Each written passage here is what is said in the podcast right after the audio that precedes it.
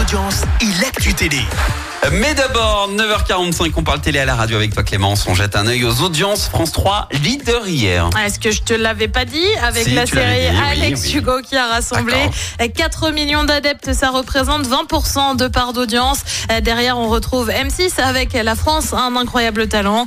Euh, TF1 complète le podium avec Harry Potter et les reliques de la mort, deuxième partie. Ah, il y a quand même encore des gens qui regardent euh, Harry Mais bien Potter, hein. Vous l'avez tous vu un milliard de fois. Mais c'est pas grave. Ok.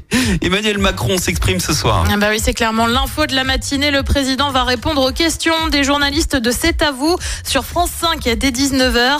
Le chef de l'État devrait notamment aborder la question du projet de loi immigration adopté au Parlement. Un texte qui a été euh, durci en commission mixte paritaire. Emmanuel Macron devrait également évoquer les perspectives pour l'année à venir. Et puis c'est à peine fini que ça recommence. On connaît déjà les visages des agriculteurs présents dans- dans la saison 19 de L'amour est dans le pré sur M6. Bah oui, il y aura une saison supplémentaire, c'est pas vraiment une surprise. A priori, il ne devrait pas y avoir de candidats de notre région, mais on retrouvera quand même deux femmes. Karel, éleveuse de vaches allaitantes et de volailles en Bourgogne-Franche-Comté, et Manuela, du côté du centre Val-de-Loire.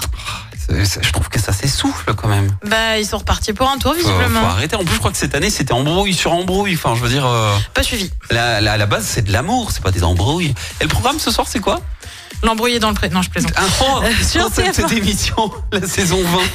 Sur TF1, c'est la série New Amsterdam. Sur France 2, Drame en haute mer. Sur France 3, on va en Alsace et en Norvège avec des racines et des ailes. Et puis sur M6, c'est le film Eiffel. C'est à partir de 21h10. Eh ben, on verra ce que ça donne niveau audience demain matin. On y retourne pour les hits. Mark Ronson, Bruno Mars, Upton Funk.